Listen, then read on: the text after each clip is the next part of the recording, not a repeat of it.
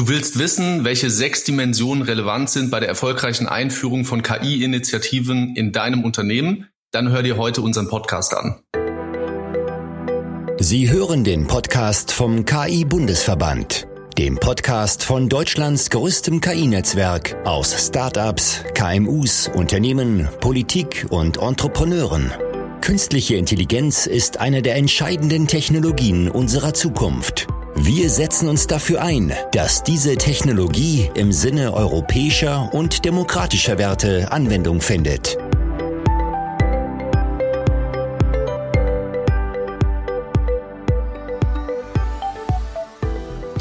Hallo und herzlich willkommen bei der mittlerweile sechsten Folge vom Podcast vom KI-Bundesverband. Mein Name ist Tobias Oberrauch. Ich bin KI-Berater, sozusagen AI-Consultant bei der CGI und leite mit Sven und Michael den Standort Baden-Württemberg für den KI-Bundesverband. Und wie immer mit mir zum Glück wieder der Lukas. Ja, hallo. Mein Name ist Lukas Spreiter, ich bin Gründer der KI-Agentur Unetic, die fokussiert ist darauf, nachhaltige künstliche Intelligenz-Use-Cases zu finden und zu implementieren. Und im KI-Bundesverband bin ich passenderweise auch äh, Leiter der Arbeitsgruppe KI und Nachhaltigkeit. Was ist der KI-Bundesverband? Der KI-Bundesverband ist ein Branchenverband von mittlerweile über 300 KI-Startups, ähm, Experten, ja, und Personen, die da engagiert sind. Und für unsere Mitglieder ist er der Verband einerseits eine politische Stimme. Wir sind hier organisiert in Regionalgruppen und als Verband, sprich wir stehen im regen Austausch mit Entscheidungsträgern von EU-Ebene bis regionaler Ebene, ähm, ja, wie zum Beispiel in den Landtagen. Ähm, sind Befähiger und Vernetzer, das heißt in unseren Arbeitsgruppen, die es über verschiedene Themen gibt, wie zum Beispiel Klimawandel bis hin zu Ethik, tauschen wir uns untereinander stark aus, aber dann auch eben mit anderen Unternehmen und mit dem Mittelstand, versuchen hier auch Innovationen der künstlichen Intelligenz voranzubringen. Und wie immer gibt es die Neuigkeiten über unseren Verband von unserem Geschäftsführer Daniel Abu. Und hier die Nachrichten aus dem KI-Bundesverband. Unser Vorstand Tina Cleaver ist mit der Leitung des Rates für technologische Souveränität aus dem Bundesministerium für Bildung und Forschung berufen worden.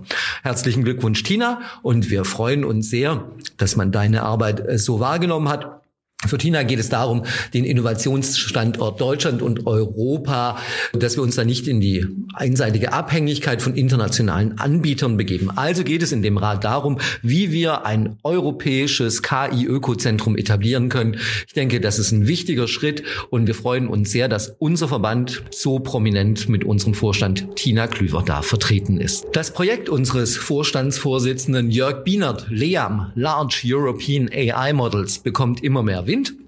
Immer mehr Firmen haben ihre Unterstützung zu LEAM zugesagt. LEAM soll große europäische KI-Modelle unterstützen bzw. diese errechnen. Das geht aber nur mit großen Rechenzentren, mit genügend Rechenzeit und mit der Unterstützung von Wirtschaft und Politik. Demnächst wird ein Workshop zu diesem Thema stattfinden. Weitere Informationen dazu findet ihr unter leam.de. AI. Und dieser Workshop findet am 27. September im Forum Digitale Technologien in Berlin statt. Wer mehr Informationen haben will, schreibt uns einfach an über Slack, per Mail unter team at ki-verband.de. Ja, vielen Dank, Daniel, für die Nachrichten, für den Überblick. Lasst uns direkt in das Gespräch einsteigen. Für mich persönlich heute ein extrem spannendes Thema. Ich habe es eingangs erwähnt, ich bin in meinem Alltag als KI-Berater, AI-Consultant unterwegs und immer wieder stoße ich auf die Frage, was macht überhaupt was befähigt ein Unternehmen, dass überhaupt KI implementiert werden kann. Man kann entweder äh, eine Chaos-Theorie machen, jedes, jede Abteilung für sich startet einfach in irgendeinen Use Case, aber es ist nicht äh, strukturiert.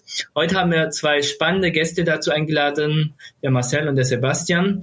Und ich heiße euch erstmal willkommen und will direkt mal mit einer Frage an euch starten. Aus eurer Sicht, gibt es denn so eine Art Readiness-Check für Unternehmen? Und was macht ein Unternehmen überhaupt, was bringt es in die Lage, dass wir sagen können, es ist bereit für KI? Ja, ähm, von unserer Seite auch erstmal Hallo, ähm, auch von meiner Seite. Danke für die Einladung, Tobi äh, und Lukas zu dem ähm, zu dem Podcast. Ähm, ja, was macht ein Unternehmen äh, ready für, ähm, für KI? Also ich glaube, ähm, was wir ja heute am Markt beobachten können, ist, dass die allermeisten Unternehmen, zumindest die großen, ähm, schon begonnen haben, mit dem Thema KI zu äh, experimentieren, teilweise schon mit äh, auch sehr großem Erfolg. Ähm, aber so richtig flächendeckend ähm, äh, lässt sich heute eigentlich eher immer noch die Situation beobachten, äh, wie du es gerade auch schon angesprochen hast, dass man halt so einzelne Flächenbrände, sage ich mal, in, äh, in den unterschiedlichen Business Units hat. Ähm, dann hat man dort mal ein kleines Team und dort mal ein kleines Team, äh, die ein bisschen was machen. Und äh, was man halt typischerweise beobachten kann, ist dann umso, sage ich mal, reifer die Initiativen werden. Ähm, wenn sich auch die ersten Erfolge mit den Initiativen einstellen, wird dann irgendwie versucht, auf der organisatorischen Ebene das Ganze so ein bisschen wieder einzufangen und ein bisschen zu kanalisieren. Und ähm, wir sind ja jetzt auch schon seit ein paar Jahren in dem Bereich ähm, unterwegs, also ich schon seit über zehn Jahren. Und ähm, aus dieser Tätigkeit heraus ähm, haben wir für uns halt mal so angefangen nachzudenken, okay, was sind denn eigentlich so die wichtigsten Faktoren, die Unternehmen eigentlich beachten sollten, wenn sie mit dem Thema KI irgendwie starten wollen oder auch schon Unternehmen, die etabliert sind, was sind denn eigentlich die Erfolgsfaktoren, ähm, die, das, die das Ganze bei uns irgendwie treiben. Und da haben wir so sechs Faktoren identifiziert auf unserer Seite. Das heißt, als erstes hat man natürlich das ganze Thema rund um Data. Ja? Ähm, das heißt, die Daten ähm, äh, wisst ihr mit Sicherheit auch, äh, ist ja ein recht schwieriges Thema für die allermeisten Companies, obwohl es eigentlich, ähm, wie soll ich sagen, äh, eine relativ ähm, straightforward äh, ähm, Thematik sein sollte. Aber dadurch, dass die meisten Unternehmen sehr, sehr komplex auch aufgestellt sind, ähm, mit sehr heterogenen IT-Infrastrukturen, fällt es da den allermeisten recht schwer, äh, den, äh, sag ich mal, Überblick A darüber zu bekommen, zu verstehen, was haben wir eigentlich alles für Daten, äh, wer ist dafür zuständig, in welchen Qualitäten sind die Daten vorhanden, wie machen wir die Zugänge zugänglich für andere und so weiter. Das wäre so der erste Faktor. Dann der zweite Faktor, der ähm, auch recht spannend ist, ist so das, das gesamte Thema rund um Use Cases. Das heißt, was können wir aus unseren Daten eigentlich machen? Ähm, wie identifizieren wir Use Cases? Wie priorisieren wir die? Äh, und wie können wir die auch roadmappen? Ne? Was wollen wir jetzt machen? Was wollen wir ähm, kurz-, mittel- und langfristig machen?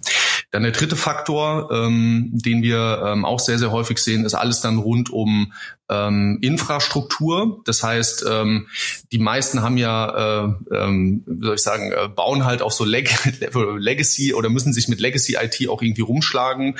Da ist dann halt so ein bisschen die Frage, ähm, welche Infrastrukturen brauchen wir eigentlich, um das Thema KI irgendwie sinnvoll ähm, heute und in der Zukunft betreiben zu können in der Organisation. Da ist natürlich auch das Thema Cloud eine sehr, sehr wichtige Komponente, aber nicht die einzige. Äh, dann als weiteren Faktor ähm, alles rund um People, Skills, ähm, Teamaufbau, welche Rollen brauchen wir, wie müssen unsere Teams aufgebaut sein, wie verändern sich die Rollen und Skills im, ähm, sag ich mal, ähm, Reifeprozess der Produkte, äh, die auch entwickelt werden. Ähm, dann als weiteren Faktor äh, alles rund um Organisation und Prozesse. Äh, da werden wir dann auch später noch mal ein bisschen genauer ähm, hoffentlich drüber sprechen. Das heißt, zu verstehen, ähm, wie müssen sich eigentlich auch prozessuale Abläufe verändern, damit KI-Systeme optimal auch ihre Wirkung entfalten können. Also da ähm, haben wir auch so diese starke Schnittmenge an der Mensch-Maschine. Ähm, wie sieht das aus? Äh, wie sieht das in Zukunft aus für die Organisation? Dann natürlich aber auch allgemein, wie wird an solchen innovativen Projekten gearbeitet? Also agile Arbeitsweise und so weiter und so fort. Dieser gesamte Themenbereich. Und dann last but not least ähm, ein Thema, was äh, vielen so ein bisschen die äh, ich sag mal, Nackenhaare ähm, aufstehen lässt. Ähm, alles, was so in Richtung Governance geht. Ja? Also Data Governance, ähm, aber auch die Governance über die ähm, Modelle und Applikationen, die quasi entwickelt werden, ist ein sehr, sehr wichtiger Punkt, ähm, um das Thema auch, ich sage jetzt mal, rechtskonform, ethisch konform, risikomanagementkonform in der Unternehmung quasi aufzugleisen. Das sind so die wichtigsten sechs Faktoren, ähm, die wir erkannt haben. Und jetzt Stichwort Readiness Check. Ähm, das heißt, was man ähm, eben machen kann und was auch viele ähm, auch Beratungen anbieten, uns eingeschlossen, ähm, ist quasi anhand von diesen Faktoren oder auch leicht abgewandelten Faktoren daraus halt so eine Art Bestandsaufnahme zu machen. Wie sieht der Reifegrad des Unternehmens in diesen in diesen Dimensionen eigentlich Stand heute aus? Wo will man irgendwie hin? Und dann auf Basis dieser, äh, dieses Gaps dann irgendeine Art von Strategie äh, zu entwickeln, wie ich von A nach B komme. Ja, das ist so ein bisschen der, der Ausgangspunkt, ähm, was man ganz gut am Anfang halt machen kann, um erstmal selbst zu verstehen, wo stehen wir eigentlich heute und dann im nächsten Schritt zu gucken, welche Maßnahmen müssen wir einleiten, um uns in den verschiedenen ähm, Dimensionen dann halt zu verbessern. Ja, jetzt nehmen wir mal an, so ein Unternehmen beschließt oder wird von euch assessed und ist ready für KI. KI ist ja per se kein Selbstzweck. Man muss ja einen Anwendungsfall finden, der irgendwie Sinn macht im Unternehmen. Ja. Da gibt es ja wahrscheinlich verschiedene Wege auch dorthin zu kommen. Ja, man kann anfangen zu schauen, welche Daten habe ich, was kann ich mit denen machen und dann einen Use Case finden. Und man fängt mit einem ja. Use Case an und sagt, habe ich denn die Daten dafür? Was, wie geht ihr von Startworks daran und was empfiehlt ihr in dem, in, ja. um Anwendungsfälle zu finden? Genau, ähm, da haben wir jetzt ja ein bisschen auch schon so diesen ersten Punkt aus diesem, ähm, ähm, aus diesem, sag ich mal, äh, Kontinuum an Dimensionen, das heißt Use Cases. Ja, ähm, ich kann natürlich nur irgendeine Art von Mehrwert generieren für, für meine Organisation, wenn ich halt die passenden Use Cases finde, die auch nachhaltig Mehrwert halt aufbauen können. So und deswegen haben wir auch ähm, auch aus unserer Erfahrung halt explizit das Thema Use Cases in diesen äh, in diese Dimensionen quasi mit aufgenommen, weil ähm, am Anfang mag es noch möglicherweise recht einfach sein, ähm, schnell auf viele gute Ideen zu kommen, was Use Cases angeht. Ja, man muss ja auch, ähm, man muss ja auch sehen, wie diese Use Cases dann entstehen. Das ist dann häufig so, ähm, die die meisten sehr guten Ideen für Use Cases kommen eigentlich aus dem Fachbereich. Ja, das heißt, die Leute, die an den, ähm, sage ich mal, äh, Business-Problemstellungen irgendwie arbeiten, die erkennen dann, okay, das könnte man doch eigentlich irgendwie automatisieren oder da wäre es doch super, äh, wenn man irgendwie zum Beispiel eine modellgestützte äh, Entscheidungsunterstützung äh, und so weiter hätte. Ähm, das heißt, dort hat man quasi viele, viele Leute sitzen, die auf vielen guten Ideen sitzen. Und ähm, was, äh, was häufig halt passiert, ähm, ist, dass dann in den Bereichen oder manchmal dann sogar auch bereichsübergreifend dann halt nach Ideen geforscht wird. Ja, da gibt's dann halt irgendwelche Use-Case-Workshops, wo man versucht dann verschiedene Leute zusammenzubringen, die dann halt brainstormen. Ähm, und äh, da können recht schnell recht viele Ideen entstehen. Ähm, da zeigt aber auch die Erfahrung, dass da häufig ein Großteil der Ideen ähm, äh, dann schnell auch wieder ad acta gelegt werden kann. Aber nichtsdestotrotz kristallisieren sich dann durch solche Aktionen ähm, recht schnell und auch zeiteffizient erstmal ne, erste Anhaltspunkte heraus, was man halt grundsätzlich mal machen könnte. Das heißt, das wäre so der Approach zu sagen, okay, wir denken erstmal nach äh, und dann gucken wir, ob wir die Daten dafür haben. Das ist dann nämlich auch so ein bisschen der Knackpunkt an der Sache. Ähm, äh, obwohl die Ideen sehr gut sind, ist es dann sehr häufig so, dass man dort zum ersten Mal auch schnell feststellt, ähm, dass irgendwas mit, mit den Daten nicht so richtig in Ordnung ist. Also entweder sind die Daten gar nicht verfügbar, sie sind in einer schlechten Qualität vielleicht verfügbar, man weiß vielleicht gar nicht, wo die Daten sind, wer da der Owner ist, äh, wo die, ne, wo, an wen man sich da eigentlich wenden muss und so weiter. Das heißt, dieser Approach ist zwar in den ersten Zyklen sag ich mal, recht effizient, wenn es um die Ideengenerierung geht, aber nach hinten raus, wenn es dann in Execution-Richtung quasi gedacht wird, ähm, zeigen sich dort halt recht schnell auch die großen Baustellen dann im Bereich Data ähm, auch auf. Und dann der zweite, ähm, äh, der zweite Weg, den du eben gerade beschrieben hast, auch zu sagen, okay, wir gehen quasi aus der Datenperspektive ran. Das heißt, wir gucken erstmal, welche Daten haben wir und dann ähm, schauen wir, welche Use Cases lassen sich daraus ableiten. Da ist ein bisschen so die organisatorische Herausforderung, dass natürlich äh, die Datenvielfalt in so einer großen Organis äh, Organisation natürlich massiv ist. Ähm, dann auch diese, äh, man hat diese dezentralisierten Datenstrukturen. Ähm, das heißt, das erstmal irgendwie alles zusammenzutragen und dann auf Basis dessen halt zu gucken, was kann man machen, ist halt ein wesentlich aufwendigerer Prozess, der initial halt ein sehr, sehr, sehr viel größeres Engagement erfordert, um da wirklich mal loslegen zu können. Und deswegen sprinten eigentlich die meisten los, indem sie mit diesen Use Case Workshops oder Ideation Workshops halt anfangen äh, zu arbeiten, weil sie dort zumindest mal schnell ins Doing kommen, schnell mal Ideen generieren können und dann nach hinten raus eigentlich erstmal gucken, ob die Daten da sind. Und ähm, was dann halt ein wichtiger Punkt ist, ähm, was macht man dann eigentlich, wenn man dieses Ideenportfolio aufgebaut hat? Ja? Das heißt, was sind eigentlich die Cases, die man ähm, die man jetzt äh, in, in, in einem halben Jahr, in einem Jahr, in zwei Jahren und so weiter halt irgendwie machen will. Und da ähm, aus meiner Erfahrung möchte ich darauf gerne nochmal hinweisen, ähm, weil es gerne auch so ein bisschen ähm, häufig überstürzt angegangen wird. Das heißt, die Ability, AI-Use Cases quasi umzusetzen, ist halt ein Lernprozess. Ja, das heißt, es bringt mir als Organisation nichts, wenn mein allererster Use Case der absolute Top-Shot, Moon, Moonshot-Case irgendwie ist, der super komplex in der Umsetzung ist, wo sehr, sehr viele Abhängigkeitsstrukturen bestehen und so weiter und so fort. Das heißt, was wir eigentlich immer empfehlen, ähm, ist quasi zu schauen, okay, eine kleine Priorisierung zu machen zwischen, äh, was ist der erwartete Value, was ist der erwartete Aufwand, um das Ganze umzusetzen und dann eigentlich mit Cases zu starten, die erstmal in der Umsetzungskomplexität relativ niedrig sind. Weil die Idee ist dabei zu sagen, man muss erstmal so ein bisschen den Ball ins Rollen kriegen und mit jedem einzelnen AI-Use-Case, den man erfolgreich dann tatsächlich umgesetzt hat, lernt man ja dazu und ist dann quasi nach einer gewissen Zeit befähigt, sich auch an komplexere Use Cases irgendwie ranzuwagen. Und deswegen ist auch dieses Roadmapping und diese Priorisierung von Use Case Ideen halt so wichtig, dass man nicht einfach anfängt, irgendwas zu machen, sondern schon noch mal irgendwie zwei, drei Minuten äh, zumindest mal drüber nachdenkt, ähm, was wären eigentlich heute sinnvolle Cases umzusetzen, aus Lernperspektive, aus Value-Perspektive und so weiter. Und dann quasi sich zu überlegen, wann können wir uns dann an komplexere Cases ranwagen? Weil die haben häufig dann auch sehr, sehr viel stärkere Abhängigkeitsstrukturen äh, in Richtung Daten, äh, in Richtung ähm, Commitment vom Management, Budget, Aufwand und so weiter und so fort. Das heißt, da muss man sich schon ähm, ähm, genau überlegen, wie man eigentlich dabei vorgehen will. Ja? Ja, vor allem auch sehr spannend. Das Kernelement hast du schon sehr gut angeschnitten, was Daten angeht. Mich würde noch mhm. persönlich interessieren, seht ihr quasi eher die Herangehensweise heutzutage von der Richtung der Daten oder die, von der Use Cases? Und die Frage, die ich noch hätte in der Vorbereitung, kam immer oder kam das Wort Data Dancing auf. Da würde mich natürlich interessieren, was hat es damit auf sich?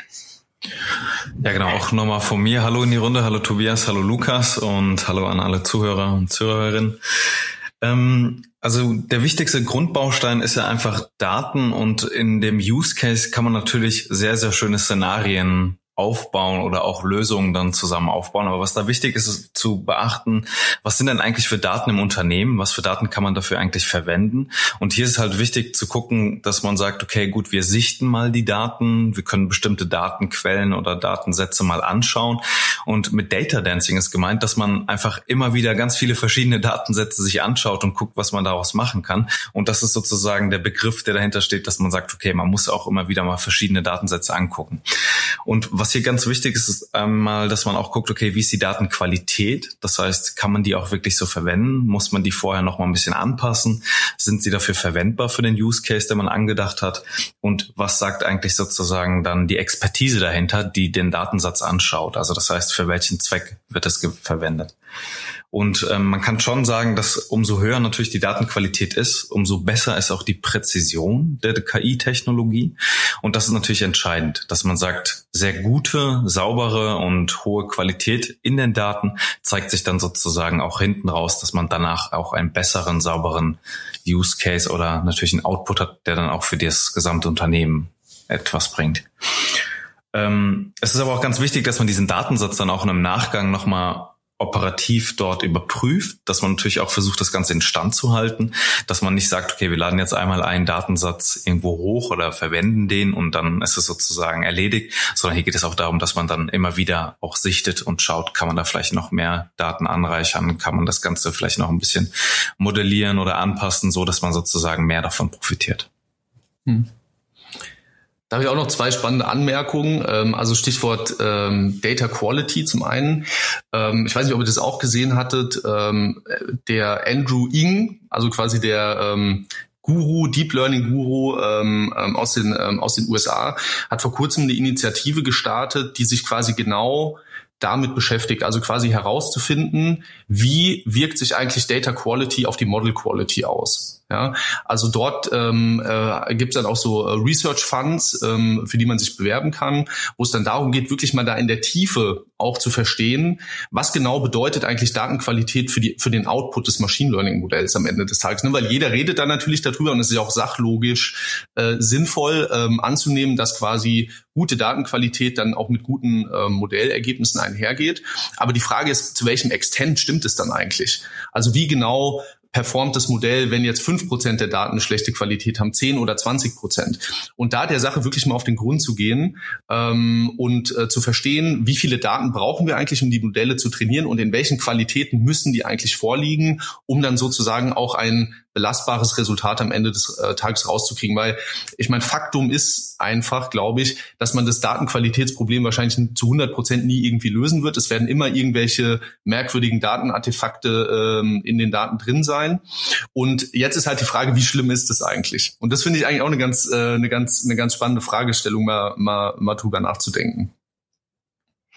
Ja, ist wirklich eine spannende Fragestellung. Bin ich mal gespannt, was aus dieser Initiative rauskommt. Das ist eigentlich auch ziemlich wichtig. Ich meine, so wirklich beantworten kann es auch niemand. Ich meine, man arbeitet immer nur mit den Daten, die man hat und vergleicht es mhm. nicht mit theoretischen besseren Daten oder schlechteren Daten. Deswegen sehr, sehr spannend.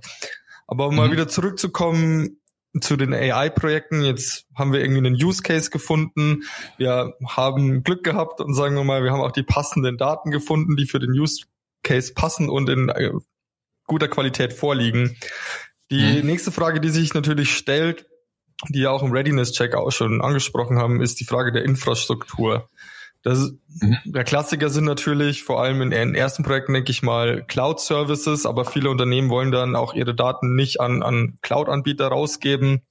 Was empfehlt ihr Richtung Infrastruktur? Braucht ein Unternehmen vielleicht selber einen Supercomputer, um Modelle mhm. zu trainieren, wenn sie ihre Daten nicht rausgeben wollen oder nicht auf Cloud-Services hochladen wollen? Was ist da eure Empfehlung? Mhm. Ähm, ja, das ist natürlich eine super spannende Frage für viele. Ähm, also da kann ich so ein bisschen ähm, ähm berichten, ähm, also, also ein bisschen so eine so eine zwei, zweischneidige Entwicklung äh, berichten. Äh, zum einen ähm, ist es natürlich so, dass die aller allermeisten Unternehmen, sei es jetzt aus der KI-Initiative herausgetrieben oder aus der klassischen IT, sage ich mal, herausgetrieben, Teile kleinere Teile, größere Teile oder auch gesamte ähm, Teile ihrer Infrastruktur in die Cloud migrieren. Ja, das heißt, dieser Trend ist halt einfach grundsätzlich äh, wahrscheinlich nicht mehr aufzuhalten. Auf der anderen Seite haben wir aber das große, die große Herausforderung, ähm, dass die äh, Modelle, die halt im, im KI-Bereich halt trainiert werden, häufig ähm, auch mit sensitiveren Daten äh, gegebenenfalls trainiert werden, wo dann viele trotzdem noch sehr, sehr starke Bauchschmerzen haben, ähm, diese Daten dann in irgendein Storage Bucket in der Cloud zu laden. Ja, und äh, das ist so ein bisschen so eine so eine Entwicklung, die gerade in zwei verschiedene Richtungen ähm, gefühlt läuft. Das heißt auf der einen Seite eben die sehr sehr starke Bestrebung, Teile oder große Teile der Infrastruktur in die Cloud zu migrieren, und auf der anderen Teile die Angst davor, äh, dass die Cloud-Anbieter Daten, die ich dann im Zuge von diesen ähm, von diesen Initiativen ähm, in, zu Cloud-Providern hochschiebe, dass die dann auf irgendeine Art und Weise unsicher wären ähm, oder im schlimmsten Falle ähm, von irgendwelchen äh, Cloud-Anbietern verwertet oder weitergegeben werden oder wie auch immer. Ja? Das heißt, dort äh, hat man auch so ein bisschen jetzt äh, vielleicht auch schon die erste, den ersten psychologischen Anknüpfungspunkt der Angst und Unsicherheit, ähm, die sich ergeben kann, wenn man eben ähm, auch äh, Neuland, äh, sage ich jetzt mal, betritt, so uncharted, in uncharted Water reinsegelt dass dort einfach noch keine ähm, signifikanten Erfahrungswerte vorliegen und dann sich bei den Menschen halt erste Ängste irgendwie breit machen. Das ist so ein erstes, so ein erstes Beispiel dafür. Ich meine, grundsätzlich, und da sind wir uns, glaube ich, alle einig, äh, bietet natürlich die Cloud unfassbar viele technologische Möglichkeiten, um sehr, sehr ähm, effizient, äh, schnell äh, und auch kosteneffektiv ähm, AI-Lösungen zu trainieren. Ja, das beste Beispiel ähm, ist natürlich alles, äh, was sich dann zum Beispiel in Richtung von so GPU-Computing und so weiter auch bewegt. Das heißt, wenn ich halt on-premise ähm, solche, ähm, ähm, sag ich mal, Hardware-Anforderungen an mein Modell halt hätte, müsste ich mir halt erst irgendwie so ein GPU, äh, ähm, äh, Cluster oder wie auch immer halt in den Keller stellen, müsste das einkaufen, müsste das operaten und so weiter und so fort. Das ist halt ein riesiger, riesiger Upfront-Investment, den man halt ähm, finanziell auch leisten muss, bevor ich das erste Modell darauf trainieren kann. Ja? Und in der Cloud habe ich natürlich dann sehr, sehr flexibel die Möglichkeit, einfach die Infrastruktur mir zusammenzustöpseln, die ich halt für mein jeweiliges KI-Projekt irgendwie brauche und dann natürlich auch sofort wieder abzuschalten, wenn ich halt nicht mehr brauche. Und da nochmal vielleicht ein bisschen allgemeiner auch betrachtet, äh, sehe ich auch ähm, die Rolle ähm, von, von Cloud-Providern, wenn man sich jetzt mal so die KI-Entwicklung in den letzten, äh, sag ich mal, zehn Jahren angeschaut hat, äh, anschaut, ist das wirklich ein signifikanter Impact, den das auf die Entwicklung oder auf die gesamtweltwirtschaftliche Entwicklung von KI halt genommen hat. Weil auf einmal auch Forschungseinrichtungen, Universitäten, die an Kernfragestellungen im Bereich KI forschen, die Möglichkeit hatten, Modelle auf Infrastrukturen zu trainieren, die sie sich finanziell sonst nie hätten leisten können. Ja, und da hat man natürlich dann auch so einen Beschleunigungseffekt oder so einen Brandbeschleunigungseffekt einfach nur dadurch gehabt, dass, äh, ähm, dass die Cloud-Technologie da ist und die Anwender sich halt sehr, sehr flexibel und effizient dort halt ihre Infrastrukturen bereitstellen können. Sei es jetzt für Forschung, aber dann halt auch für die praktische Anwendung. Ich denke, das war ein sehr, sehr wichtiger Beschleunigungsfaktor ähm, in der in der Gesamtentwicklung der letzten Jahre. Ja, das ist ein extrem spannender Punkt. Mir ist immer im Alltag aufgefallen, dass es nicht daran scheitert, dass die Cloud sozusagen Services bietet, sondern eher, dass es Mitarbeiter gibt, diese Tools, die sich ständig ändern, auch äh, bedienen können. Das ist quasi der mhm. große Punkt. Und deswegen finde ich es klasse, dass ihr eines der Kernelemente den Menschen auch explizit in den Fokus rückt. Und das ist jetzt der andere mhm. Bereich, den ich ansprechen würde. Du hattest es kurz erwähnt. Es herrscht ja auch meistens in einigen Bereichen die Angst vor KI. Und du als Psychologe, Marcel, wieso hat denn der Mensch überhaupt Angst vor KI? Ja, genau. Vielleicht kurz vorher nochmal. Ähm, Technologie ist natürlich die eine Seite und die andere Seite, Seite ist sozusagen, dass die Mitarbeiter, Mitarbeiterinnen das dann auch wirklich verwenden können oder überhaupt sozusagen jetzt damit umgehen sollen. Und Angst ist natürlich ein grundsätzlich ein Grundgefühl, was ausgelöst wird durch entweder antizipierte bedrohliche Situation oder vermeintlich bedrohliche Situation. Und das ist genau dieser Treiber, der natürlich auch mit der künstlichen Intelligenz, mit bestimmten Schlagwörtern ausgelöst wird bei den Menschen. Das heißt, daher kommen auch die ganzen Mythen, die wir natürlich haben. Und in der Situation, wenn es darum geht, KI-Technologie einzuführen, löst es sehr starke Ängste natürlich aus, kann es natürlich. Denn hier geht es darum, dass sich dann auch Mitarbeiter und Mitarbeiterinnen darum oder dass sie sich damit beschäftigen, bin ich dann überhaupt noch relevant in meiner Position, die ich aktuell habe? Bin ich vielleicht redundant als Führungskraft? Bin ich dann immer noch am Entscheiden? Bin ich der Entscheider und die Entscheiderin? was genau unterstützt oder wo unterstützt das System? Das sind natürlich Fragen, die aufkommen und die Angst oder die Ängste auslösen bei den Menschen. Und hier ist natürlich ganz wichtig auch zu sagen, dass man versteht, dass KI-Technologie natürlich einerseits eine gute Lösung ist, aber auch als Bedrohung gesehen werden kann. Und das sollte man natürlich auch in den KI-Projekten dann auch mit berücksichtigen, dass es bestimmte Auswirkungen haben kann, wie man da entgegenwirkt. Natürlich, dass man versucht, diese Mythen erstmal zu identifizieren und die Ängste und dann natürlich versucht zu eliminieren, indem man aufklärt, was ist eigentlich eine künstliche Intelligenz oder was kann eigentlich eine künstliche Intelligenz. Um diese Aufklärungsarbeit kann man dann genau diese Ängste reduzieren. Denn Sicherheitsbedenken sind auch immer wieder damit einhergehend. Das heißt, kann ich mich auf das System verlassen? Läuft das wirklich autonom? Was genau läuft da automatisiert? Was ist sozusagen die Lösung dahinter? Sind die Daten auch wirklich dann verlässlich? Also kommen sehr, sehr viele Fragen auf und das sind natürlich Treiber, die Ängste entweder ja, erzeugen können oder auch reduzieren können, wenn man das aufklärt. Ja, also da, da möchte ich noch vielleicht ein bisschen hinzufügen. Ähm, also aus meiner Erfahrung hatte ich immer so ein bisschen das Gefühl, ähm, dass in dem Moment, wo der, wo der Mensch quasi Autonomie für sich selbst einbüßt, ja, also überall dort, wo man künftig vermeintlich nicht mehr das machen kann, was man vorher getan hat oder nicht mehr in der 100-prozentigen Entscheidungshoheit über das ist, was man vorher entschieden hat, dass dort quasi Ängste entstehen können und dann eben auch gegebenenfalls ähm, ja Ressentiments gegenüber, ich sage jetzt mal allgemein Neuem. Ja, das kann ja nicht nur durch KI ausgelöst werden, das kann ja durch alles Mögliche ausgelöst werden. Und ich glaube, ein ganz zentrales Bedürfnis des Menschen ist halt die persönliche Autonomie, also frei zu entscheiden, was man in welcher Situation tut. Ähm, und das äh, beinhaltet natürlich auch Entscheidungsprozesse im Unternehmen. Ja, das heißt, Marcel hat es eben schon angesprochen, ne, die Führungskraft, die in der Vergangenheit immer alles aus dem Bauchgefühl heraus äh, entschieden hat, ähm, kann das möglicherweise in der Zukunft nicht mehr so tun, wenn ein Computer auch Entscheidungen als zum Beispiel Benchmarking oder als Entscheidungsunterstützung liefern kann. Und durch diese ein, gefühlte Einschränkung in der persönlichen Autonomie werden bei den Leuten äh, Ängste wach, ähm, die halt in die Richtung gehen, äh, bestimmte Entscheidungen nicht mehr selbstständig halt treffen zu können. Und ich glaube, das macht vielen Menschen tatsächlich Angst. Von dieser Kombination aus beidem, also dass man wirklich, dass nicht darum geht, dann die Entscheidung treffen zu lassen, sondern dass man jetzt einfach einen Assistenten an der Seite hat, der sozusagen Daten genau analysiert und dann eine Entscheidungshilfe gibt. Und da ist sozusagen die oder sozusagen dann liegt die Entscheidung immer noch bei Menschen, nur halt sozusagen datengetrieben plus Erfahrung. Das heißt die Kombination aus beidem.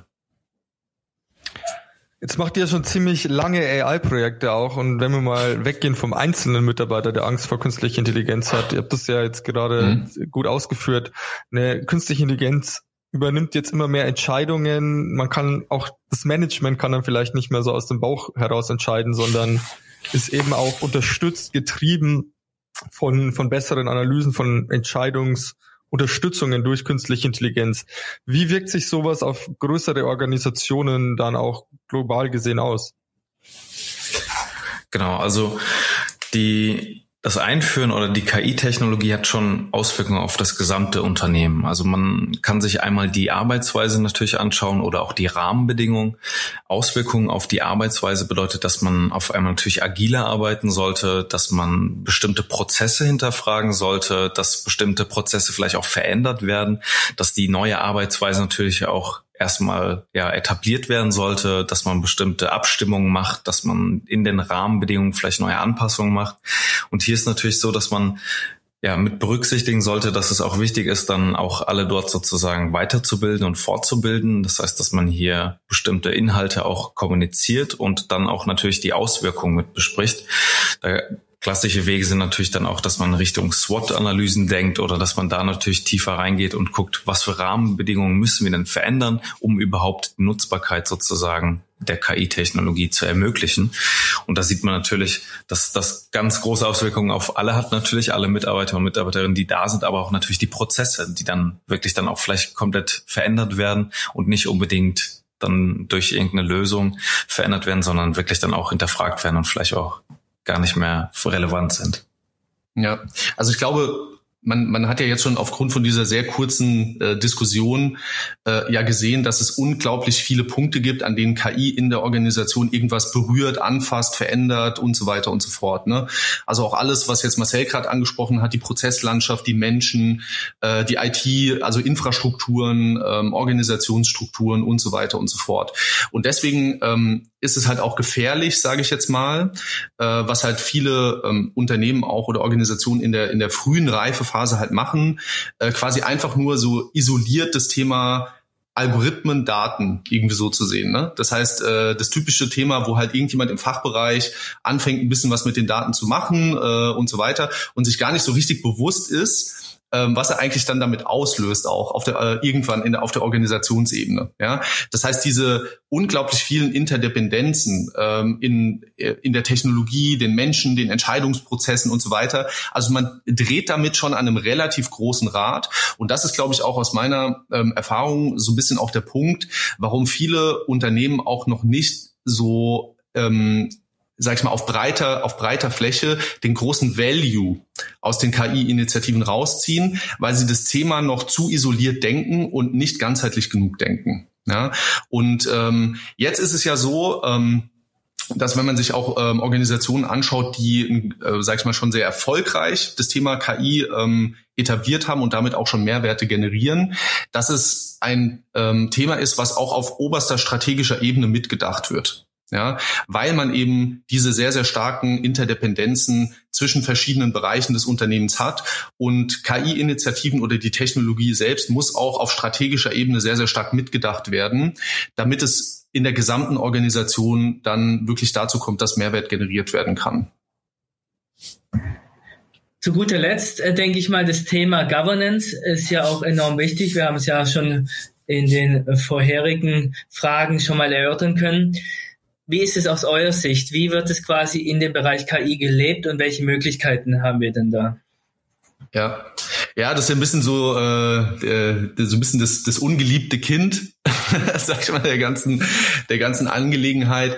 Ja, warum ist es so? Ähm, weil man natürlich sehr, sehr viele ähm, Schnittpunkte dort mit, ich sag mal, vermeintlich unangenehmen Themen hat. Ja, also zum Beispiel das ganze Thema äh, mit Datenschutz, welche Daten dürfen wir eigentlich verwenden, wer darf diese Daten verwenden, wer darf was sehen im Unternehmen, wer darf was verwenden ähm, und so weiter und so fort. Das heißt, dort bewegt man sich halt auch jetzt wieder psychologisch gesehen in so Bereiche rein, die halt potenziell ähm, Probleme und Konflikte quasi auflösen äh, oder entstehen lassen können. Und äh, da hat der Mensch so ein bisschen die Eigenschaft, sich vor solchen Ereignissen ähm, implizit oder explizit so ein bisschen außen rum zu drücken. Nichtsdestotrotz ist es so, dass wenn man sich auch wieder äh, hier als Benchmark ähm, Organisationen anschaut, die sehr erfolgreich ähm, mit dem Thema KI unterwegs sind, dass die quasi sehr klare Governance-Regeln haben, wie mit der Technologie quasi umge umgegangen werden kann. Das hat halt verschiedene Dimensionen.